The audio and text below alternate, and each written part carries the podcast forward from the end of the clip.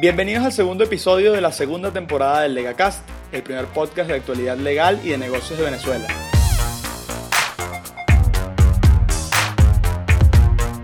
Mi nombre es Luis Poletti y en esta oportunidad me acompaña Dubrasca Sapiaín. ¿Cómo estás, Dubrasca? Hola Luis, feliz de volver al LegaCast y poder acompañarte con los invitados que tendremos hoy con nosotros.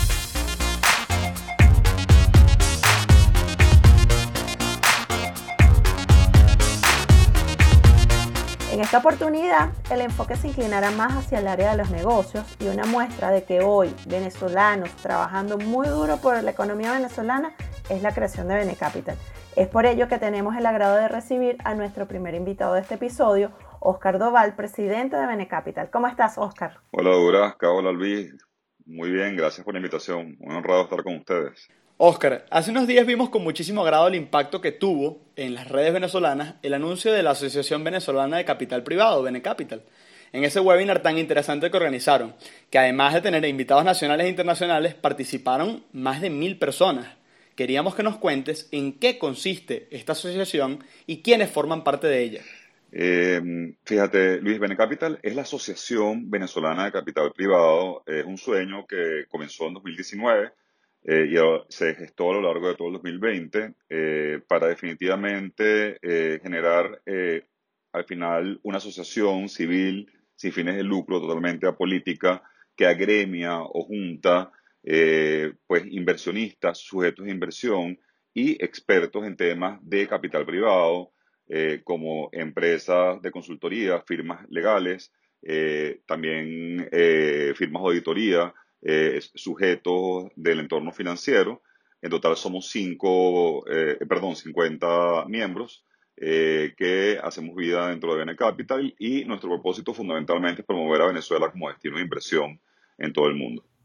Oscar, por la diversidad de temas que abordamos en nuestros episodios, la audiencia también tiende a ser muy variada. Tienen distintos intereses y obviamente se han generado muchísimas expectativas. Entonces te pregunto, cuáles son las actividades financieras que comprende el sector de capital privado y cuál es el rol que viene a jugar Bene Capital en este sector financiero en Venezuela. Fíjate, el sector capital privado es un sector bien importante en el mundo desde el punto de vista eh, de una alternativa de inversión a la banca y al mercado de valores. Eh, fundamentalmente, como su nombre lo dice, son personas, eh, o sea, individuos eh, grupos económicos, eh, corporaciones, fondos eh, de inversión fundamentalmente privados que colocan su dinero en las empresas, fundamentalmente en espera de un retorno, ya sea por las utilidades que generan estas empresas donde colocan dinero o por la venta de la adquisición de acciones que hacen con una plusvalía en el futuro una vez que esta empresa esté desarrollada o productiva. Existe gran tradición en muchísimos países del mundo, incluso eh, países latinoamericanos se mueven grandes cantidades de dinero en este sector. Eh, y Venezuela hasta el momento había estado un poco apartada pues de ser un beneficiario de esta posibilidad o alternativa de inversión, porque ha estado, básicamente hemos vivido una gran bonanza económica a lo largo de nuestra historia. en este momento que no estamos en tal bonanza, nuestra intención como Benecapital es colocar a Venezuela eh, nuevamente como un sujeto de excepción para ser beneficiario de estos fondos eh, de capital privado que existen en el mundo para poder fomentar el desarrollo del aparato productivo y de la economía eh, nacional. Bueno, Oscar, muchísimas gracias. De verdad es un placer para nosotros haberte tenido aquí. Nos entusiasma muchísimo saber que hay venezolanos haciendo diferentes cosas, sobre todo con el sector privado, para recuperar la economía del país. ¿Nos pudieses indicar, por último, antes de despedirnos, las redes sociales y la página web de Benecapital? Oye, sí, este, eh, nuestro website es www.benecapital.org y nuestro Instagram, LinkedIn, eh, eh, Facebook, básicamente coloquen Benecapital, les va a aparecer allí eh, como una primera opción. Este, gracias a ustedes por la entrevista, un honor estar con ustedes en, en Lega nuevamente y puro agradecimiento de parte de Benecapital. Gracias a ti, un abrazo. gracias Oscar, seguro te estamos ya siguiendo por las redes.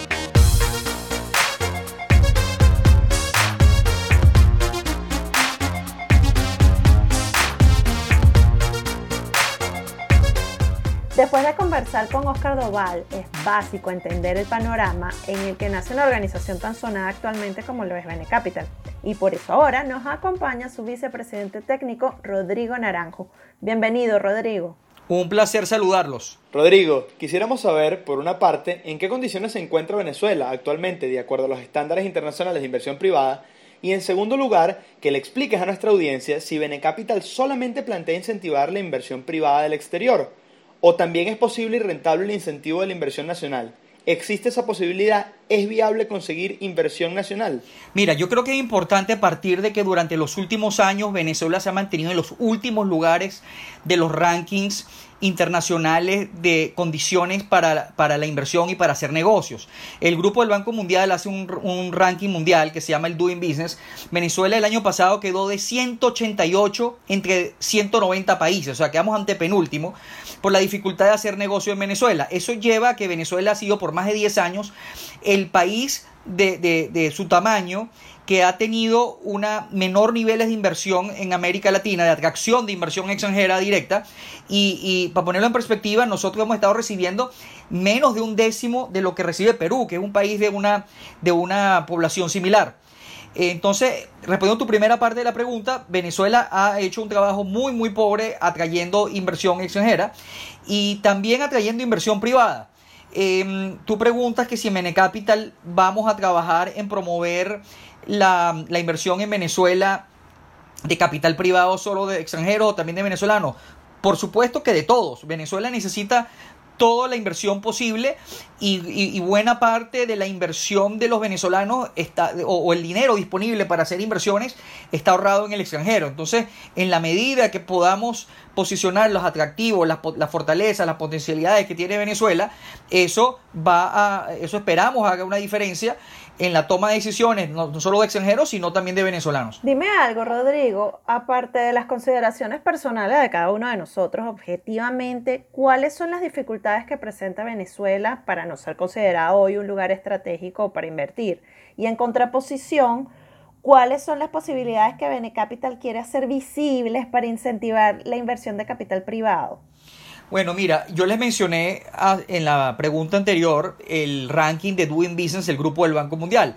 Ese ranking tiene una serie de criterios que, mm, que son los que suelen estar viendo cualquier inversionista que esté pensando poner dinero en un país.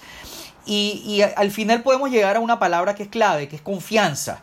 Si todas las condiciones en las que tú tienes que operar si operas una empresa o que opere una empresa en la que tú como inversionista invertiste eh, indirectamente en, esa empresa, em, son adversas, pues va a ser muy difícil atraer, atraer inversión hacia, hacia un país. Entonces la, palabra clave es confianza. Venezuela va a necesitar trabajar con mucha disciplina, con mucho orden eh, y de manera muy coherente las leyes que, que busquen promover la inversión no pueden ir en contraposición a otras leyes que más bien eh, eh, ahuyenten a los potenciales inversionistas. Por eso tiene que haber coherencia de parte de Venezuela hacia el mundo. Ya para finalizar, me gustaría, Rodrigo, que nos dieras un ejemplo de una acción específica que realizará Benecapital para incentivar la inversión de capital privado en Venezuela y para resaltar esos beneficios que este país tiene para ofrecer a los inversionistas. Mira, nosotros vamos a posicionar a Venezuela como el país que tiene más potencialidades y fortalezas dentro del universo de mercado frontera. El mercado frontera es una subcategoría dentro de mercados emergentes. ¿Cómo lo vamos a hacer? Lo vamos a hacer con una campaña que hemos venido diseñando, eh, que la vamos a llevar adelante a través de las redes sociales. La vamos a trabajar en varios idiomas. En una primera fase vamos a salir en español, inglés, alemán, francés y mandarín. Y para que tengan una idea, de por dónde viene nuestra estrategia, posicionamiento, los invito a que visiten la página web de Benecapital, que es www.benecapital.org. Vayan a la sección de Why Venezuela y van a tener una idea de por dónde va a ir nuestra estrategia de posicionamiento. Gracias Rodrigo por compartir con nosotros. Les deseamos todo lo mejor y en Lega estamos para apoyarlos junto con todas las organizaciones que vamos a estar haciendo vida con Benecapital para aprovechar y llamar a la inversión en nuestro país. Muchas gracias, de verdad. Gracias a ustedes, un placer. Saludos.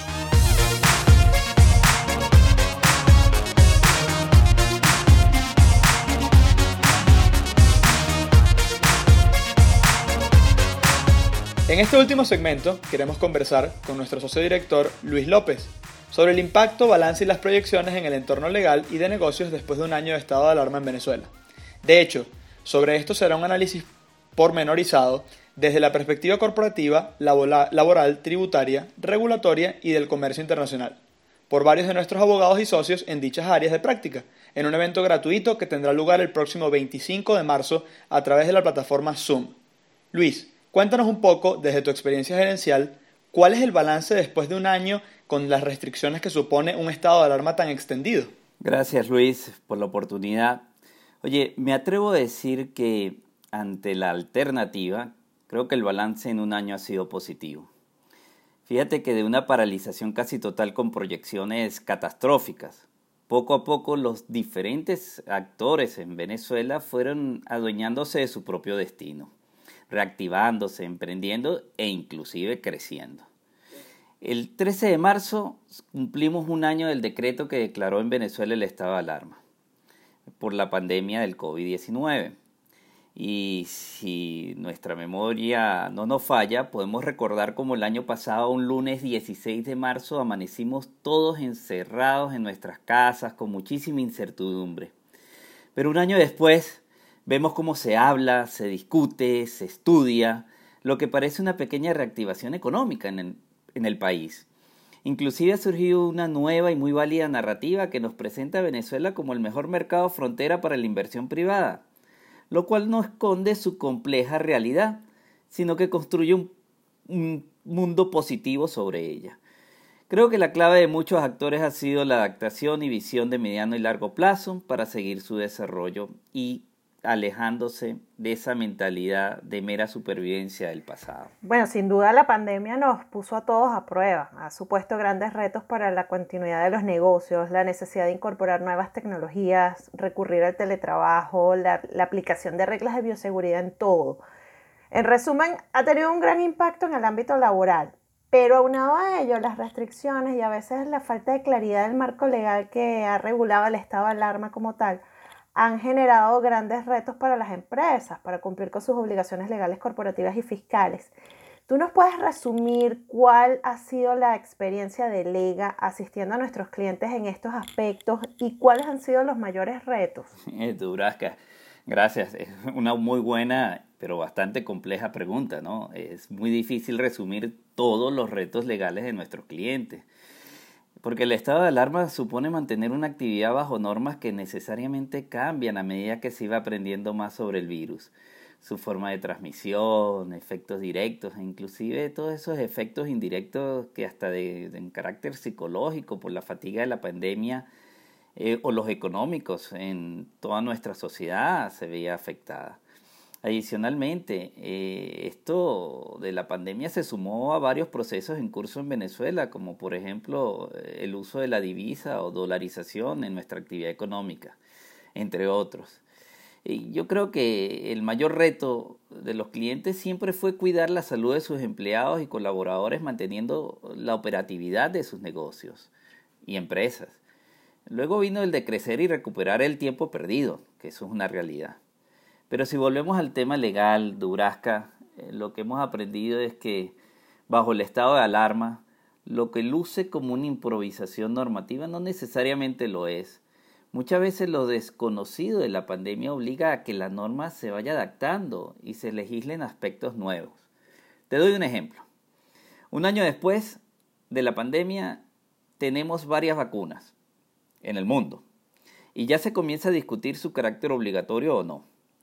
Imagínate esta discusión en la relación, en la relación laboral o los aspectos regulatorios, los aspectos financieros, los aspectos impositivos, si se decide invitar al sector privado a participar en lo que debe ser un gran esfuerzo público-privado para importar y suministrar las vacunas en nuestra población. O sea, son múltiples retos. De verdad, Luis, fue un placer eh, haber compartido este espacio contigo. Creo que, bueno, es un gran adelanto para nuestra audiencia de los aspectos que serán abordados este 25 de marzo en nuestro evento llamado un año del estado de alarma, impacto, balance y proyecciones en el entorno legal venezolano. No, gracias a ustedes, Luis y Dubrasca, y, deseo aprovechar y reiterar la invitación a, que escuchen este jueves 25 el evento que acabas de mencionar, porque es un grupo de 12 profesionales que nos harán un recorrido dinámico por todas estas áreas del derecho que se han visto afectadas eh, por la pandemia. Y si no lo pueden escuchar en vivo, siempre podrán acceder a nuestras redes y canales para poder eh, escucharlo.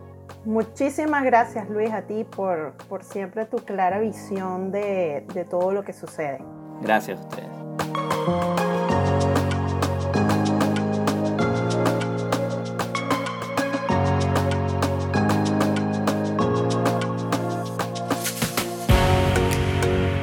Ya para cerrar este episodio, quisiera que Dubrasca nos cuente cuáles han sido los eventos en los que ha participado el equipo de Lega Abogados. Te cuento, Luis. La semana pasada, nuestro socio José Alberto Ramírez formó parte en la publicación del Anuario Venezolano de Arbitraje Nacional e Internacional de la ABA con su artículo La mediación en Venezuela, una mirada al presente y futuro. Adicionalmente, el día de ayer Natalie Rodríguez participó en el evento La tecnología puede ayudar a disminuir la brecha de género, que fue organizado por el Instituto Venezolano de Derecho y Tecnología y pueden acudir a su página web en caso que no hayan podido disfrutarlo en vivo. Los invitamos a continuar tomando las medidas de bioseguridad para mantener a raya este virus, sin dejar de pensar en las oportunidades de desarrollo propio y colectivo que, como pudimos escuchar hoy, poco a poco están apareciendo. Aprovechemos nuestra inteligencia para aprender de lo que nos ha tocado vivir, reflexionar y mejorar cada día más. Cuídense mucho y nos escuchamos en el próximo episodio del LegaCast.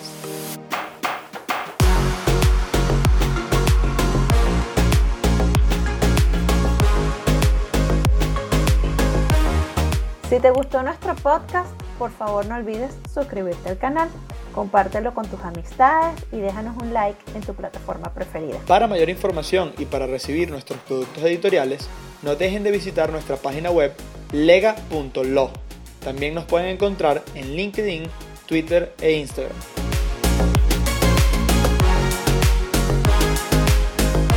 El equipo de este episodio estuvo compuesto en la producción por Luis Poletti, en la edición y montaje Juan Carlos López y en las voces Duras Casapeín y Luis Poletti.